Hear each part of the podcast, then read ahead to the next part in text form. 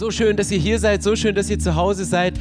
Heute sind wir drin in, unser, in unserem Jahresthema Presence und Presence bedeutet, der gegenwärtige Gott in der gegenwärtigen Gemeinde. Wie können wir Gott erleben? Und das Thema heute fasziniert mich persönlich besonders.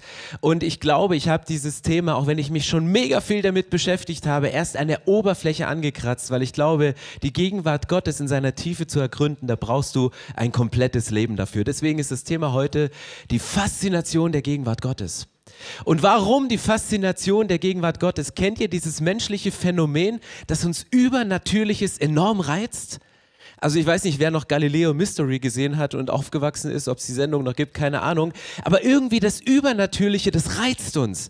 Und vielleicht bist du nicht so der Galileo Mystery Fan, sondern du scrollst so schön durch dein Smartphone und stellst auf einmal fest, so auf gewissen sozialen Medien siehst du Dinge, die du nicht hast. Oder du siehst Dinge, die für dich unerreichbar scheinen. Und die haben noch einen gewissen Reiz, oder? Die wollen wir doch gerne haben oder wir wollen dahin arbeiten, dass wir sie kriegen können. Und deswegen ist diese Serie, mit der wir in ein paar Monaten starten und das Jahresthema, was wir heute nochmal anteasen, hat einen ganz besonderen Wert. Warum? Weil es gibt zwei verschiedene Gruppen von Menschen, die diese Serie brauchen. Die eine Gruppe sind Menschen, die einen Hunger nach Spiritualität haben, die eine Sehnsucht haben, mehr von diesem Gott zu erfahren, die eine Sehnsucht haben, sagen, ich möchte tiefer gehen, ich möchte, ich möchte dich sehen, ich möchte dich spüren, ich möchte, dass du durch mein Leben hindurch wirkst. Leute, die einen Hunger nach Spiritualität haben. Und gleichzeitig ist die Serie für Menschen, für Leute, die leidenschaftlich neugierig sind. Die einfach sagen, ich will Neues entdecken. Und vielleicht bist du eingeladen worden bei deinen Freunden und sie haben dich mitgenommen und du bist dieser Einladung gefolgt und bist heute da einfach nur, weil du leidenschaftlich neugierig bist. Vielleicht bist du heute hier, weil du sagst, ich möchte was Neues entdecken. Ich bin satt in meinem Leben, lebenssatt und ich, ich möchte irgendwas Neues. Albert Einstein hat mal einen krassen Satz gebracht, der sagte, ich habe keine besondere Begabung, ich bin nur leidenschaftlich neugierig. Um Gott kennenzulernen, brauchst du keine, keine besondere Begabung. Du musst einfach nur leidenschaftlich neugierig sein, dich auf die Suche machen. Was hat Albert Einstein gemacht? Albert Einstein, der hat Dinge enthüllt, Dinge entdeckt, die der Menschheit vorher verhüllt geblieben sind. Und er hat sie ans Tageslicht gebracht durch seine leidenschaftliche Neugier. Und ich glaube, Menschen, die leidenschaftlich neugierig sind, die sagen, Gott, ich möchte dich mehr kennenlernen. Ich möchte Dinge von dir ergründen, Dinge von dir enthüllen und mit dieser Welt teilen. Die werden dieser Welt Dinge enthüllen, die wir vorher nicht gesehen haben. Und glaub mir, es gibt noch Dinge von Gott, die wir nicht entdeckt haben, die noch in keinem Blog geschrieben sind, die in keinem Buch niedergeschrieben sind, die noch in keiner Predigt verwendet worden sind, die in keinem Podcast in dieser Welt formuliert worden sind. Das sind Dinge, die Gott vorbereitet hat für unsere Generation, wo die Zeit jetzt erst reif ist, um sie zu entdecken, wo die Zeit jetzt erst reif ist, um sie der Welt weiterzugeben. Und seid ihr dabei, euch auf die Entdeckungsreise zu machen, leidenschaftlich neugierig zu sein und sagen, okay, was ist es? Und ich weiß nicht, was für ein Typ von Mensch du bist, auf welche Art und Weise du, du neugierig bist. Es gibt ja Leute, und wenn man das Thema Gegenwart Gottes sieht, dann denken die einen sofort an stundenlange Meditationen. Und es gibt wirklich Menschen, die können sich stundenlang in die Stille, in die Einsamkeit zurückziehen. Sie sitzen einfach nur da, sie schalten komplett ihre Gedanken ab, ihre Gefühle spielen irgendwann keine Rolle mehr und sie docken bei diesem Vater im Himmel an. Sie, sie spüren diese Leidenschaft und denen wird es nie langweilig. Ich wäre nicht so ein Meditationstyp, weil ich würde, ich würde platzen vor Stille irgendwie. Und deswegen, vielleicht bist du der Meditationstyp, aber vielleicht bist du auch der andere Typ, der sagt, ich gehe meinen Weg und Gott, wenn du es verhindern willst, dann musst du dich mir in den Weg stellen. Bam! Und irgendwie, Gott kann drei Mauern aufbauen, du gehst immer noch durch und dann musst du eine doppelte Mauer aufbauen, dass er dich stoppen kann. Vielleicht brauchst du Stille für die nächste Zeit und Ruhe. Vielleicht brauchst du aber auch so eine Heimsuchung, sagen wir Pastoren gerne von Gott, wo er sich dir massiv in den Weg stellt, wo er dir einen massiven Sturm schickt als Rückenwind, um endlich loszugehen, wo er Dinge aus deinem Leben rausbläst und Neues hineinweht, damit du sagst, okay Gott, das brauche ich.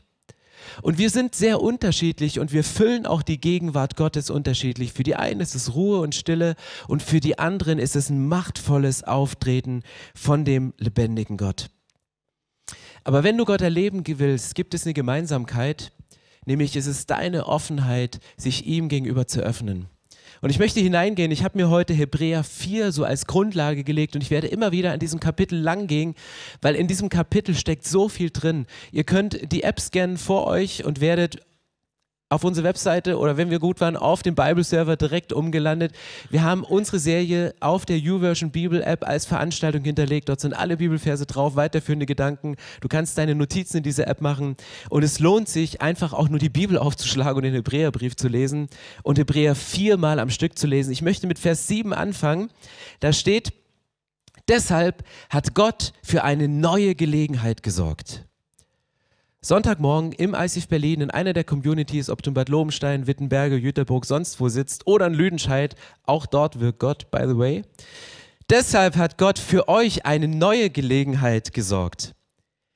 Es ist dieses Heute, von dem er lange nach dem Geschehen durch David an der bereits erwähnten Stelle sagt, wenn ihr heute Gottes Stimme hört, dann verschließt euch eurem, seinem Reden nicht Hey, eine Stelle, die ist aus dem Kontext äh, von Hebräer 4, sie gibt es aber auch schon in dem Kontext von, von dem Alten Testament, weil es gab diesen Moment, wo es um David ging, wo dieses Zitat, was mehrfach in der Bibel vorkommt, heute, wenn ihr seine Stimme hört, macht euer Herz nicht dicht, verhärtet eure Herzen nicht, macht nicht zu, sondern hört es und nehmt es wahr. Und es gibt eine zweite Stelle und ich finde die so brillant, weil die trifft sowohl die eine Gruppe, die einen stetigen Gott mögen und ihn auf immer die gleiche Art und Weise kennenlernen wollen. Und es spricht genauso auch die Leute an, die immer wieder Veränderung brauchen, die hoffen, dass in der Zukunft irgendwas Neues passiert, was so noch nicht war, weil es ihnen sonst zu langweilig wird. Und diese Stelle steht in Hebräer 13, Vers 8. Da steht, denn Jesus Christus ist immer derselbe, gestern, heute und in alle Ewigkeit. Was sagt diese Stelle? Diese Stelle sagt aus, Jesus Christus, er ist derselbe gestern, heute und in alle Ewigkeit. Und heute geht es um das Heute. Warum geht es heute um das Heute? Weil wir lieben es, wenn wir über unseren Glauben nachdenken, in die Vergangenheit zu schauen. Wir lesen sonntags die Bibel, vielleicht schlägst du sie in der Woche auf und du guckst dir Geschichten an, was Gott in der Vergangenheit gemacht hat. Du betest mit Gott und stellst dir mit ihm gemeinsam deine Zukunft aus. Du visionierst über deinen Plänen, die du menschlich machst und sagst, Gott, ich möchte meine Zukunft mit dir gestalten, ich möchte mit dir gemeinsam in die Zukunft gehen. Aber zwischen der Vergangenheit, die Gott macht und der Zukunft, die Gott für dich vorbereitet hat, steht dieses kleine Wort ganz groß geschrieben und es ist heute. Und lasst uns heute mal im Heute bleiben. Weil auch wenn wir über unser Leben nachdenken, dann gehen wir ganz oft, wir grübeln über unsere Vergangenheit nach. Was ist alles passiert? Was ist gut gelaufen? Was ist nicht so gut gelaufen? Wir machen Pläne für unsere Zukunft, aber wir vergessen dabei so oft das Heute, so oft das Jetzt. Ich hatte ein Coaching mit einem Mann und wir saßen in einem Café und ich habe ihm über meine Vergangenheit erzählt, über meine Pläne der Zukunft und dann stellte er mir diese Frage und sagte, Stefan, nur eine Frage. Und diese Frage hat mein Leben verändert. Welches Problem hast du jetzt? Und ich habe angefangen, ja, dass das Geld nicht reicht und mit dem Job und mit dem Mitarbeiter. Habe ich nicht gefragt. Welches Problem hast du jetzt? Ich sage, naja, aber meine Mutter und, und, und, und das. Nein, welches Problem hast du jetzt? Und dann habe ich gedacht so, okay, ich sitze hier, Cappuccino vor mir, inspirierender Gesprächspartner, es scheint die Sonne. Welches Problem hast du jetzt? Und er hat mir zig Fragen gestellt, um mich, der in der Vergangenheit verhaftet war, seine Zukunft geplant hat und eine möglichst göttliche Zukunft planen und formen wollte, zurückgeholt in den Moment, wo ich mal nicht über das nachgedacht habe, was war und über das philosophiert habe, was kommt, sondern im Jetzt war. Und diese Frage hat mein Leben geändert. Und wann immer ich mich wieder in Sorgen verstricke, wann immer ich mal wieder auf Hochtouren auffahre, die Zukunft zu planen und menschliche Pläne schmiede, setze ich mich oft hin und sage, ich lege alle meine Gefühle ab. Ich versuche meine Gedanken loszuwerden und bin im Jetzt und stelle mir die Frage, Stefan, welches Problem hast du jetzt? Welche Sorge hast du jetzt? Weil je mehr du über deine Vergangenheit grübelst, oder dich um deine Zukunft sorgst, umso mehr verpasst du das heute und das Jetzt. Je mehr du dich um deine Vergangenheit grübelst und Sorgen machst über deine Zukunft, umso mehr verpasst du das Jetzt. Und wenn wir über Gegenwart Gottes sprechen, dann ist der Punkt heute, wir können drüber sprechen, aber ich möchte heute nicht zu euch predigen, um euch darauf vorzubereiten, wie ihr nächste Woche Gottes Gegenwart erleben könnt, sondern unser größter Wunsch ist es, dass wir Gott jetzt erleben. Und vielleicht hast du ihn schon erlebt, als dieser eine Akkord da stand oder eine Zeile, die ins Gedächtnis gerufen worden ist, wo du wusstest, ah, okay, das war mein Wunsch, den ich mit Gott schon besprochen hatte im Gebet und ich habe heute eine Antwort bekommen. Gottes Gegenwart kann jeden Moment hier sein. Und Jesus, darum möchte ich genau jetzt bitten, dass wir nicht deine Gegenwart zerreden, indem wir, indem ich rede.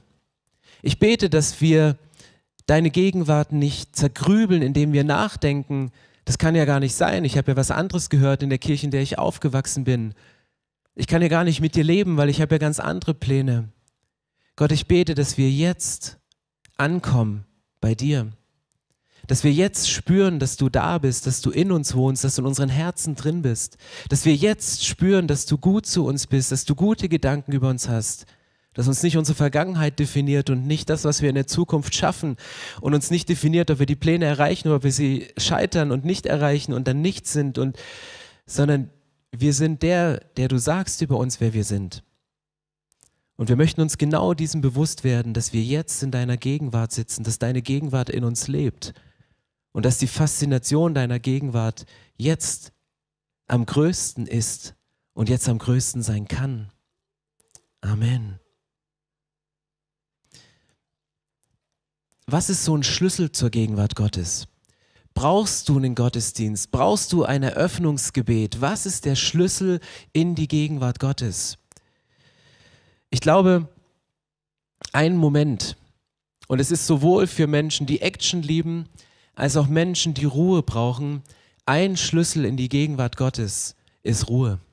Es ist nicht Hektik, es ist nicht getrieben sein, es ist nicht ein voller Terminkalender, es ist nicht Planung, es ist nicht das, sondern es ist der Moment von Ruhe. Das ist der Moment, jetzt im Heute zu sein. Heute einen Moment zu schaffen, wo du jetzt ganz bei dir und ganz bei Gott sein kannst. Ein Ziel zu erreichen bedeutet nicht automatisch Ruhe zu haben. Das ist eine Lektion, die musste ich lernen. Ich dachte immer, wenn ich dieses Ziel erreicht habe, dann habe ich Ruhe. Wenn ich dieses Ziel erreicht habe, dann habe ich Ruhe, dann bin ich angekommen. Vergiss es. Wenn du ein Mensch bist, der jetzt liebt, Ziele zu erreichen, wenn du ein Ziel erreicht hast, hast du das nächste. Und das nächste Ziel ist größer und du brauchst wieder Action, um das zu erreichen. Hebräer 4, Vers 8 in unserem Kapitel, um das es heute geht, steht, zwar hat Josua die Israeliten in das ihnen zugesagte Land geführt, aber an der geistlichen Ruhe hatten sie deswegen immer noch nicht teil. Sonst hätte Gott nicht zu einem späteren Zeitpunkt noch einmal von einem Heute gesprochen. Was sagt dieser Vers auch aus? Damals war das große Ziel von dem Volk Israel, wir sind dann bei Gott angekommen, wir sind dann bei ihm, wir werden dann Ruhe finden, wenn wir in das verheißene Land kommen. Und Gott hat mit ihnen Geschichte geschrieben. Und diese Geschichte war genauso, wie er es verheißen hatte. Und sie waren in diesem verheißenen Land, sie waren da drin. Und dann stellen sie auf einmal fest, wir sind da drin, aber wir haben nicht die Ruhe, von der wir geträumt haben. Und deswegen steht hier in dem Text, deswegen hat Gott zu einem späteren Zeitpunkt noch einmal von dem Heute gesprochen. Und er sagte übrigens, das ist schon wieder Geschichte, dass ich die Verheißung mit euch durchgeführt habe. Es geht um das Heute. Es geht um das Jetzt. Es geht nicht um das, was du mit Gott erlebt hast, sondern es geht um das, was du mit Gott jetzt erlebst. Und deswegen packt Gott immer wieder ein Heute, ein Jetzt in dein Leben und sagt, welches Problem hast du jetzt? Wie siehst du mich jetzt? Wie kennst du mich jetzt? Was möchtest du jetzt mit mir erleben? Und deswegen ist für mich die Frage, was fasziniert Menschen an Gottes Gegenwart? Ich möchte euch einen Text vorlesen aus Jesus Sirach. Jesus Sirach, das sind Apokryphen, das sind nützliche Reden, die auch in der Zeit der Bibel verfasst worden sind, die es aber nicht in den Kanon der Bibel äh, geschafft haben. Aber diese Sätze beschreiben Menschen, die mit Jesus unterwegs waren. Und ich lese euch das mal vor. Nach der Luther-Übersetzung. Martin Luther schrieb von Simon. Simon, der Sohn des Onias, der hohe Priester, er besserte zu seiner Zeit das Haus des Herrn aus und befestigte den Tempel. Er legte den Grundstein für die Stützmauern des Vorhofs, hohe Mauern, die das Heiligtum umschlossen. Zu seiner Zeit wurde ein Wasserbecken ausgehauen, ein Becken fast so groß wie ein Meer. Er bewahrte sein Volk vor Schaden und befestigte die Stadt gegen eine Belagerung. Wie herrlich war er, wenn er aus dem Tempel kam und vor den Vorhang trat. Ich habe die Stelle letzte Woche gelesen und habe sie gefunden und dachte, wie cool ist das denn? Hier ist ein Mann, der ist beschrieben bei seiner alltäglichen Arbeit. Das war ein handwerklicher Priester, war ein hoher Priester, der war dabei, Dinge wieder in Ordnung zu bringen, nach den Stürmen des Lebens von Menschen wieder Grundmauern zu festigen, wieder Dinge wieder festzubinden, festzuzurren. Er hat an dem Tempel gebaut, er hat handwerklich Grundlagen gelegt. Und dann steht hier in diesem letzten Satz dieses kleine Detail, der hatte eine handwerkliche Tätigkeit, Klammer auf, die wir manchmal als ungeistlich sehen. Und wenn wir denken, unser Job ist ungeistlich, vergiss es, dein Job ist nicht ungeistlich, weil genau da, wo du bist, ist Gott, da, wo du bist, ist die Gegenwart Gottes. Und den Job, den du machst, ist, du lebst deinen Schöpfungsauftrag. Das ist nicht geistlich oder ungeistlich. Die Trennung, die ist Geschichte, seitdem Jesus auf dieser Erde war. Aber in dem Moment, wo er aus dem Tempel rauskommt und, und Dinge schafft, wo hier steht, die sind so groß wie ein, ein Becken, fast so groß wie das Meer, der entscheidende Satz ist hier, wie herrlich war er, wenn er aus dem Tempel kam und vor den Vorhang trat. Der kam aus dem Vorhang, aus dem Tempel raus und Leute haben gesagt, krass, was du ausstrahlst, was du bist, wie du lebst, was ist passiert? Was hast du gemacht? Hast du fünf Stunden Worship gemacht? Hast du irgendwo meditiert? Ist Gott dir durch einen Blitz und durch ein Feuer begegnet? Hat er nicht. Der hat, der hat Grundmauern befestigt. Der hat gearbeitet, aber er hat im Bewusstsein der Gegenwart Gottes diesen Job gemacht. Er hat im Bewusstsein, dass Gott bei ihm ist und dass er aus Gott lebt und für Gott und in Gott lebt, hat er diesen Job gemacht und deswegen trat er aus dieser Gegenwart Gottes heraus. Und die Leute sagen, er ist herrlich. Und es gibt so viele Bibelstellen und ich möchte euch hier mit hineinnehmen in so ein paar Geschichten, die ihr vielleicht kennt, aber vielleicht noch nicht unter diesem Aspekt. Es gibt so viele Geschichten im Alten und im Neuen Testament, wo sich die Gegenwart Gottes versteckt hält. Und lest mal die Bibel mit der Frage, wo versteckt sich die Gegenwart Gottes? Wo versteckt sich die Präsenz von Gott in diesem Bibelvers? Die erste Geschichte ist im Alten Testament. Als das Volk Israel durch die Wüste zieht, steht in der Bibel, dass Gott nachts mit einer Feuersäule und am Tag durch eine Wolkensäule vor ihnen herzieht. Und du denkst, was für ein wechselhafter Gott. Mal Feuer, mal Wolke, wer bist du denn jetzt? Ich versuche dich gerade der nächsten Generation zu beschreiben und meinen Kindern vorzulesen, dass Gott ist wie eine Feuersäule. Er sagte, nein, Gott ist nicht wie eine Feuersäule. Ich habe ihn nicht so erlebt. Ich erlebe ihn wie eine Wolkensäule. Und das ist Gott. Gott zeigt sich zu unterschiedlichen Zeitpunkten absolut unterschiedlich. Gott zeigt sich auch unterschiedlichen Menschen unterschiedlich. Deswegen lasst uns nicht uns gegenseitig unsere Gotteserfahrung absprechen und sagen, ja, du hast Gott nicht erlebt, weil du ihn nicht auf meine Art und Weise erlebt hast. Völlig schräg. Damit kannst du Religionskriege anzetteln. Völlig daneben. Aber was sagt dieser Text im Alten Testament? Gott zeigt sich von Situation zu Situation unterschiedlich. Wenn du Gott folgst und es ist gerade die, die, die Feuersäule und die Nacht deines Lebens, die, die wird so langsam zum Tag und du bist kurz orientierungslos, weil du denkst, wo ist meine Feuersäule? Ich kann hier gar nicht hinterherlaufen, Gott ist weg, meine Feuersäule ist weg. Und verpasst vielleicht die Wolkensäule, die die ganze Zeit schon dasteht, weil sich deine Situation verändert hat. Verändert sich Gott und er zeigt sich dir auf eine unterschiedliche Art und Weise. Und Gott ist so kreativ, nur weil er sich dir damals so gezeigt hat, heißt das nicht, dass er sich dir heute wieder genauso zeigen muss. Ich glaube, Gott macht sich einen Spaß draus und sagt, hey, liebe Freunde, ich zeige dich anders. Entdecke mich, suche mich nicht in der Vergangenheit und erwarte mich nicht erst in der Zukunft, sondern jetzt. Was ist jetzt das Zeichen meiner Gegenwart? Und finde es heraus in diesem Moment. Und für mich ist das spannend, weil das macht mein Leben aufregend, weil ich Jesus immer wieder neu suchen muss. Eine Geschichte im Neuen Testament, der verlorene Sohn. Und jetzt sagst du wahrscheinlich, okay, wo ist in der Geschichte vom verlorenen Sohn die Gegenwart Gottes drin? Wohin geht der verlorene Sohn, nachdem er sein ganzes Leben gecrashed hat, nachdem er bei den Schweinen am Trog sitzt? Er geht zurück zu, zu seinem Vater. Warum geht er zurück zu seinem Vater? Weil er von diesem Ort das Gefühl kannte, 100% angenommen zu sein. Von seinem Vater kannte er das Gefühl, 100% angenommen zu sein. Die Gegenwart Gottes ist der Ort, wo du 100% angenommen bist. Warum zweifelst du an dem, wie du bist, in deiner Identität, in deiner Autorität, in deiner Vollmacht, die du hast? Weil Dinge in der Vergangenheit passiert sind, die dich an dir zweifeln lassen, weil du nicht weißt, ob du das in der Zukunft schaffen wirst, was du dir vorgenommen hast. Der verlorene Sohn, der hatte eine Geschichte, der hatte eine Vergangenheit. Der hat geträumt davon, wie es bei seinem Vater wurde, aber was er tief in seinem Herzen abgespeichert hat, war, der Ort bei meinem Vater ist der Ort, wo ich 100% angenommen bin, wo ich 100% mich angenommen fühle. Weißt du, Gottes Gegenwart ist der Ort, an dem du dich bedingungslos angenommen fühlst. Und was ist das für ein cooles Gefühl, oder? Lass mal diesen Moment zu, jetzt, dass du dich bedingungslos angenommen fühlst. Dass du nicht das Nörgeln deines Partners hörst, der dich jetzt kennt und ja, er hat recht mit den Dingen, wo er nörgelt. Trotzdem macht's was mit dir. Dass du dem Druck deines Chefs nicht standhalten kannst oder dem Leistungsdruck, den du dir selber machst.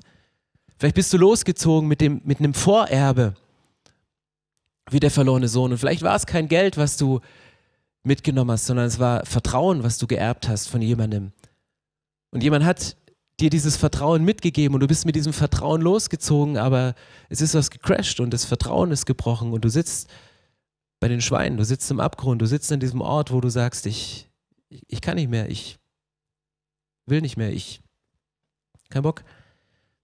Dann zurückzugehen zu diesem Ort, wo du dich 100% angenommen fühlst und Du zweifelst, ob es dein Vater wirklich ist. Du zweifelst, ob es dein Partner ist, dein Ex-Partner. Du zweifelst, ob es die Kirche ist, von der du so verletzt worden bist. Und ja, diese Orte sind Orte, wo du verletzt wirst. Aber wohin geht der verlorene Sohn? In die Gegenwart Gottes, in die Gegenwart seines Vaters, an den Ort, wo er sich zu 100 Prozent angenommen gefühlt hat. Maria, die Mutter von Jesus, von ihr gibt es einen Satz in der Bibel, dort steht Lukas 2, Vers 51, und seine Mutter bewahrte all diese Worte in ihren Herzen. Maria, die Mutter von Jesus, sie hatte die Gegenwart Gottes in Form eines Embryos in sich drin.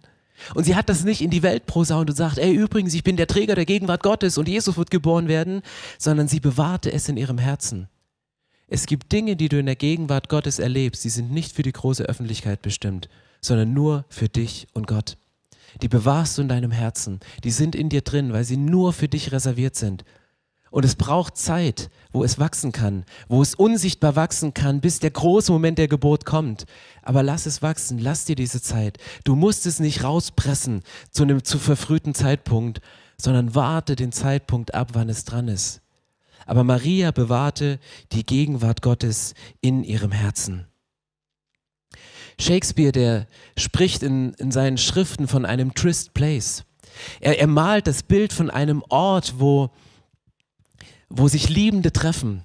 Ein geheimer Treffpunkt, dass wenn sie getrennt worden sind, dass wenn sie wieder zusammenkommen und sie malen sich dieses Bild aus und sie, sie haben diesen poetischen Ort, der in seinen Werken wiederkehrend immer wieder auftritt. Hast du einen solchen Trist Place?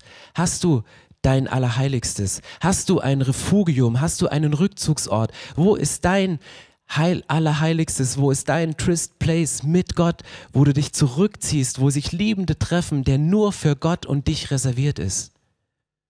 Das kann ein Ort sein im Wald, das kann ein Stuhl sein, das kann der Moment an der Kaffeemaschine sein, was immer das ist. Aber hast du einen solchen Ort, wo du die Gegenwart Gottes einsaugen kannst und wo du ganz im Heute, ganz im Jetzt, ganz in der Gegenwart Gottes bist?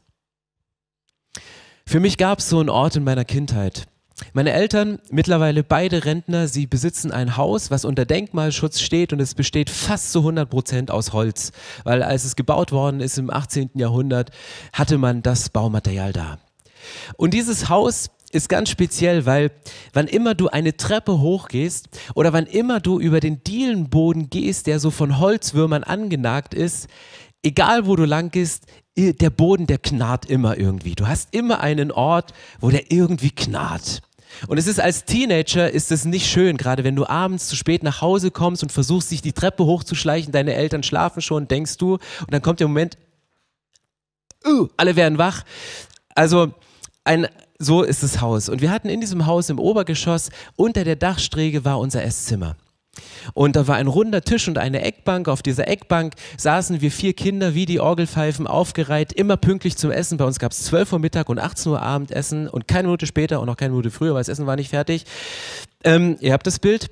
Und hinter dieser Eckbank, unter dieser Schräge, gab es einen lindgrünen, von der Sonne verbleichten Vorhang, der dort hing.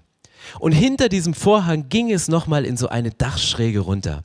Und das war ein ganz besonderer Ort. Das war ein ganz besonderer Ort für uns. Warum? Aus zwei verschiedenen Gründen. Zum einen, wenn wir unangekündigten Besuch bekommen haben, Leute, die spontan im Heute und im Jetzt vor der Tür standen, geklingelt haben und es war nicht aufgeräumt, alles, was rumstand, verschwand hinter diesem Vorhang. Also wirklich, du hast da unten, da hinten hast du jedes Menge Gerümpel gefunden, alles, was schnell aufgeräumt werden muss und es war dann auch weg und wurde manchmal auch vergessen. Und es gab auch Momente, wo ich dort den Gerümpel meines Lebens versteckt habe. Meine erste Bravo habe ich dort hinten versteckt. Ja, ja. Keine Ahnung, die liegt heute nicht mehr da. Ähm, und manchmal habe ich die Sachen versteckt. Aber gleichzeitig war dieser Ort nicht nur der Ort hinter dem Vorhang, wo das Gerümpel versteckt worden ist von der ganzen Familie, Dinge, die man nicht sehen sollte oder Dinge, die man nicht sehen wollte, sondern es waren auch Dinge dahinter versteckt, die man nicht sehen sollte.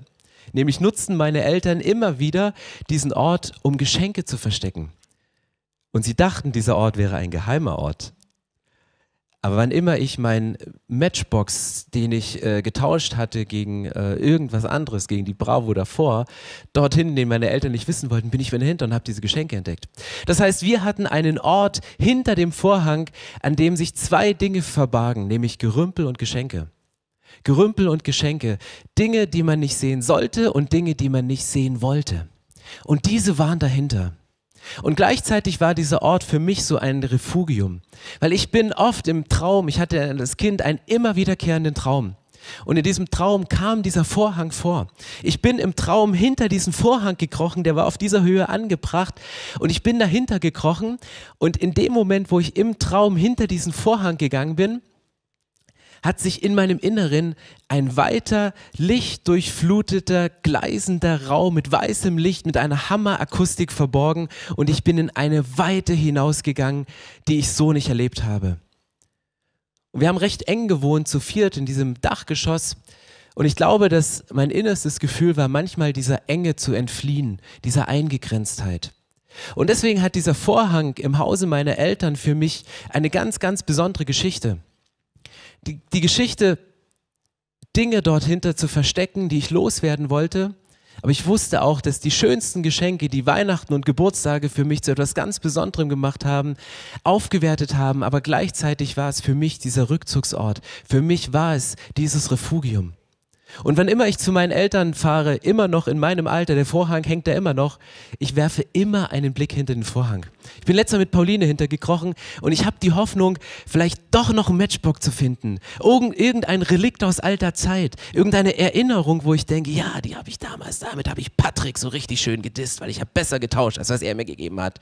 Und manchmal habe ich auch diese Hoffnung, wenn ich hinter diesen Vorhang krieche, dass da vielleicht noch ein Geschenk liegt, was man vergessen hat, was man nicht gefunden hat und dass da noch irgendein Puzzlespiel liegt mit tausend Teilen, mit schönen Pferden, die ich damals geliebt habe und ich finde sie nicht. Und in der Bibel im Alten Testament ist die Rede von genau so einem Vorhang, weil es gibt im Alten Testament, im Neuen Testament gibt es in Jerusalem im Tempel einen Vorhang. Und dieser Vorhang, der hängt im Tempel und er trennt das Allerheiligste von dem Vorhof der Heiden. Er, er hängt im Tempel und er trennt das Allerheiligste von dem Rest der Welt. Und das habt ihr vielleicht schon mal gehört, weil da wird so oft drüber geredet, falls ihr zum ersten Mal heute den Podcast schaut oder zum ersten Mal hier seid, eine kurze Erinnerung. Wer durfte in das Allerheiligste reingehen? Wann durfte jemand rein und warum? Einmal im Jahr durfte der hohe Priester, der in einem langen Verfahren ausgelost worden ist, hinter diesen Vorhang gehen, um Opfer darzubringen. Er hat Opfer dargebracht, er hat Tiere mitgenommen, hat sie geschlachtet und hat sie Gott geopfert. Und jetzt trennte aber dieser mega schwere Vorhang das Allerheiligste von dem Rest der Welt.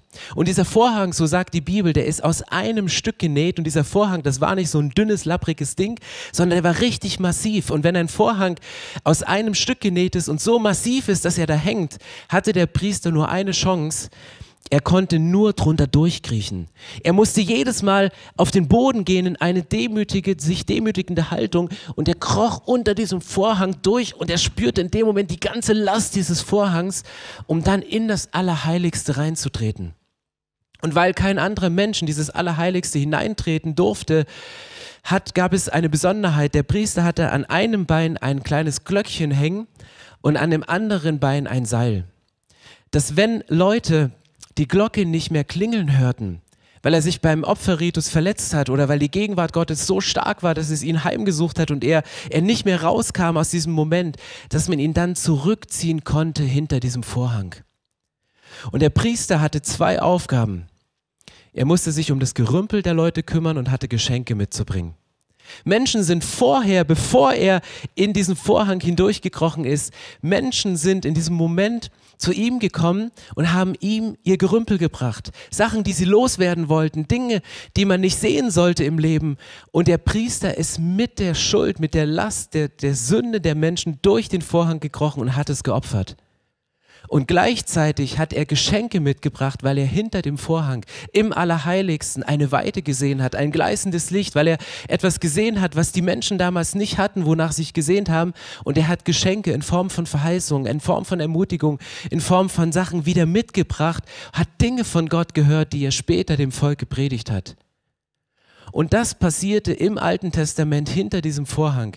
Geschenke wurden empfangen und Gerümpel hast du losbekommen.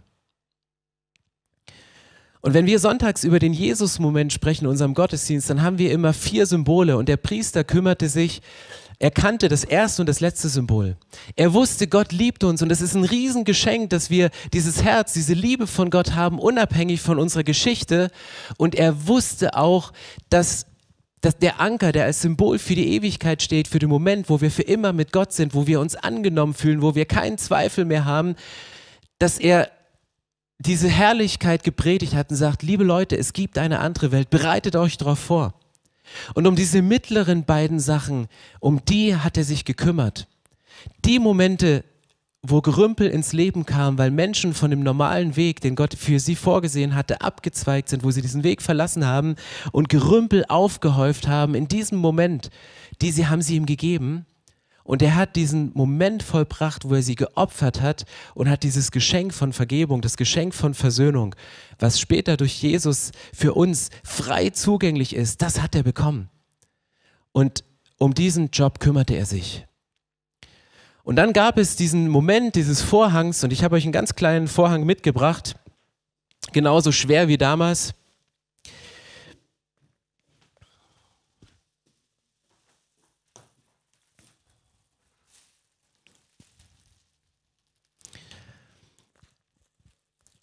Die Menschen wussten nicht, was macht der Priester dahinter?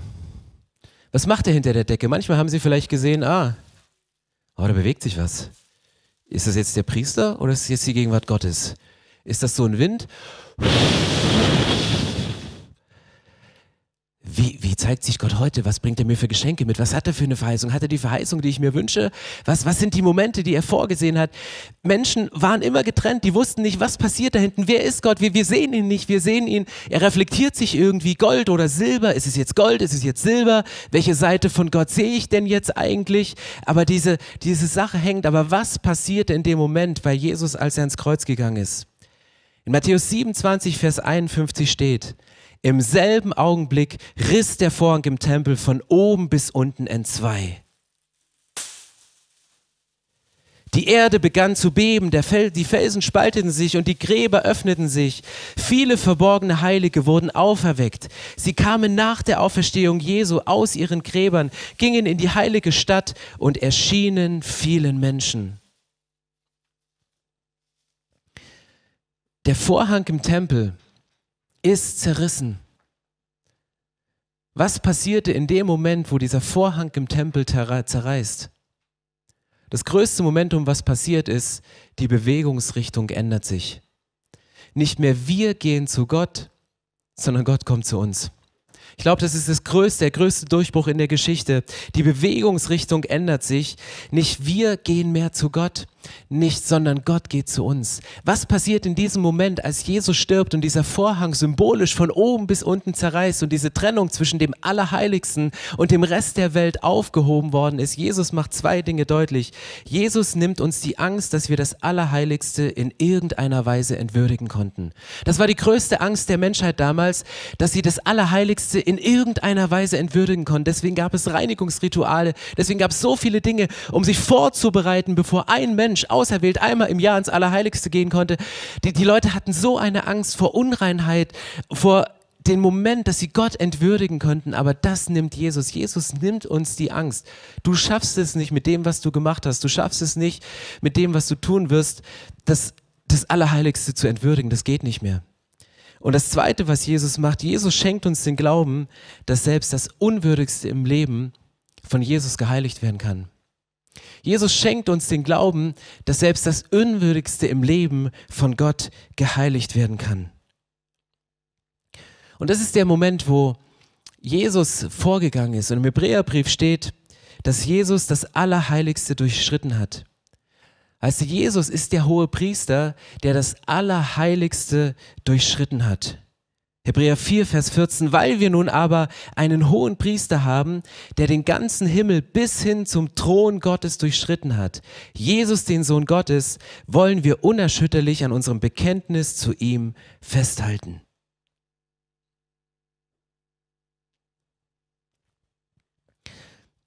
Was hat diese Symbolik mit dem Vorhang auf sich? Die Bewegungsrichtung ändert sich. Nicht mehr wir gehen zu Gott, sondern Gott kommt zu uns. Während bis zu diesem Zeitpunkt Menschen einen Stellvertreter suchen mussten, der in die Gegenwart Gottes zieht, sagt Jesus, ich drehe den Spieß um. Ich komme in die Welt. Ich komme in deine Welt.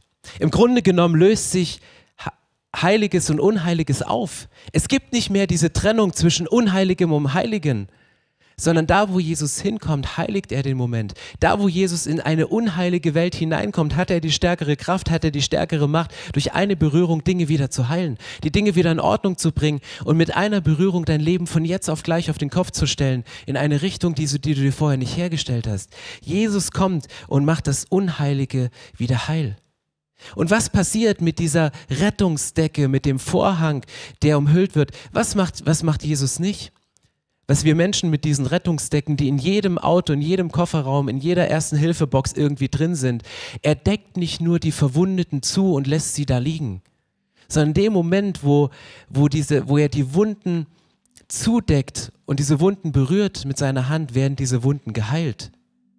Jesus heilt durch diesen Moment, dass er ans Kreuz gegangen ist und sagt, ich habe dir deine Sünden vergeben und der Heilungsprozess beginnt, nachdem du dir selbst vergeben hast, nachdem du anderen vergeben hast und nachdem dir vergeben wurde. Der Heilungsprozess findet statt, er deckt die Wunden nicht nur zu. Und ich finde, dass diese Ambivalenz zwischen diesen Rettungsdecken, die haben zwei Funktionen. A, sind sie mega reflektierend und du kannst dich drin spiegeln, du kannst dich drin wiedersehen. Du, sie haben diese, diese goldene Seite, wo du sagst, wow, das erinnert mich so an Gottes Gegenwart, weil so stelle ich mir den Himmel vor.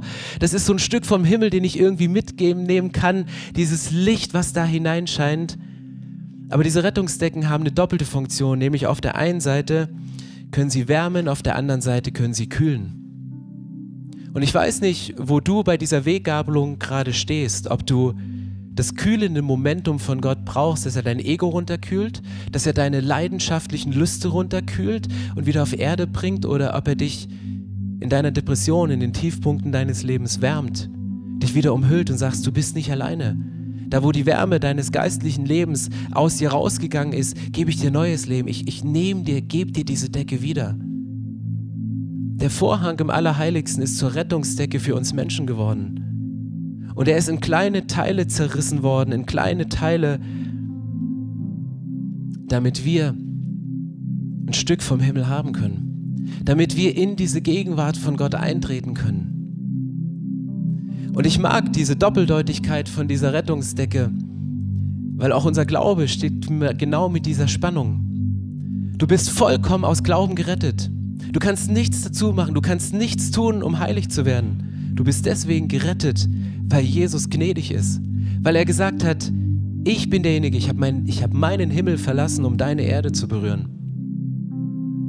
Und ich bin dahin gekommen, damit du diesen Moment spürst, dass ich dir ganz nahe bin. Gleichzeitig ist in der Bibel die Rede von, von Glaubenswerken und sagte, wenn du das geschnallt hast, was Rettung bedeutet, wenn Jesus in dein Leben hineingekommen ist und dein Leben zu dem allerheiligsten Ort gemacht hat, dann wird das dein Leben auf den Kopf stellen und du wirst das Leben von anderen Menschen auf den Kopf stellen und du gehst raus und du tust Dinge aus Glauben heraus. Die werden uns nicht retten, aber sind eine Folge von dem, was passiert. Auf der einen Seite ist die Bibel voller Gnade, ist Jesus voller, voller Gnade und sagt, ich habe Gnade, die ist so weit wie das Meer. Du kannst sie gar nicht aufbrauchen, du kannst das Meer nicht leer trinken, so kannst du meine Gnade auch nicht aufbrauchen. Auf der anderen Seite spricht die Bibel von einem ernsthaften Gericht. Und das ist in unseren Symbolen beides drin. Die Liebe von Gottes Herz, was, was, was, die nie endet. Und trotzdem ein knallhartes Gericht. Das ist die Linie, da bist du abgewichen, du wirst verurteilt, da wirst du abgewichen, da wirst du verurteilt. Die Spannung von, du bist ähm, ein völlig verlorener Sünder. Du sitzt wie der verlorene Sohn, du sitzt bei den Schweinen, du bist am Arsch, du bist, du bist, du kannst nicht mehr, es geht nicht, du bist, bist Und gleichzeitig spricht die Bibel davon, du bist das wunderbare Kind von Gott, du bist nach dem Ebenbild Gottes geschaffen. Und das kann dir niemand wegnehmen, diese Ebenbildlichkeit kann dir niemand wegnehmen. Und ich glaube, dass diese Spannung, die da drin steckt, die Spannung ist, die wir die ganze Zeit ausfechten. Und dass es die Spannung ist, die wir immer dann ausfechten, wenn wir denken, dass wir uns in die Gegenwart Gottes bewegen müssen. Wir müssen uns nicht in die Gegenwart Gottes bewegen, sondern wir müssen zulassen, dass die Gegenwart Gottes heute und jetzt in uns Raum gewinnt. Weil sie ist da, weil Jesus sich aufgemacht hat. Und im Hebräerbrief stehen diese letzten Verse, Hebräer 4, Vers 15 bis 16. Wir wollen also voll Zuversicht vor den Thron unseres gnädigen Gottes treten, damit er uns sein Erbarmen schenkt und seine Gnade erfahren lässt und wir zur rechten Zeit die Hilfe bekommen, die wir brauchen. Die Rede ist davon, dass wir voll Zuversicht und Zuversicht ist, die Vergangenheit hinter sich zu lassen, im Moment, im Heute und jetzt unseren Blick drauf zu richten, sagen, Jesus, wer bist du eigentlich? Und wir wollen unsere Zuversicht, wollen wir vor den Thron unseres gnädigen Gottes treten, damit er uns sein Erbarmen schenkt und seine Gnade erfahren lässt und wir zur rechten Zeit die Hilfe bekommen, die wir brauchen. Vielleicht liegst du im Moment verletzt am Boden durch einen Crash, durch einen Unfall. Vielleicht hat dich der Airbag des Lebens so massiv getroffen, dass nicht nur der Schaden an deinem Lebensauto groß ist, sondern auch deine Seele blutet weil es wehgetan hat, weil dieser Aufbruch nicht geplant war. Gott sagt, ich, ich komme mit meiner Rettungsdecke und die wird dein Leben, wird dir eine völlig neue Richtung geben. Und ich decke dich nicht nur zu, ich mache nicht nur erste Hilfe, sondern ich helfe dir, dein Leben komplett auf den Kopf zu stellen. Der zerrissene Vorhang, der ist wie ein Stück Geschenkpapier für dich, weil Jesus hat sich für dich zerrissen um dir ein Stück des Himmels zu geben. So schön, dass du dich von zu Hause oder unterwegs dazugeschaltet hast, um eine unserer Predigten zu hören.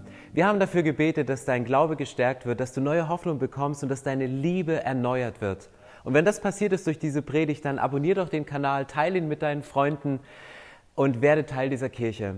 Und wenn du sagst, darüber hinaus möchte ich diese Kirche gerne im Gebet und finanziell unterstützen, dann teilst du mit uns einen Traum. Und wir haben einen Traum, dass diese Botschaft von Gottes Liebe und von dem Glauben an ihn nicht nur hier in Berlin bleibt, sondern über die Grenzen der Stadt, über die Grenzen des Landes weit hinausgeht. Dann machst du das mit deinem Gebet, mit deiner Spende möglich. Vielen, vielen Dank, dass du Teil dieser Kirche bist und lass uns gemeinsam kooperieren, um das Reich Gottes hier in Deutschland zu bauen.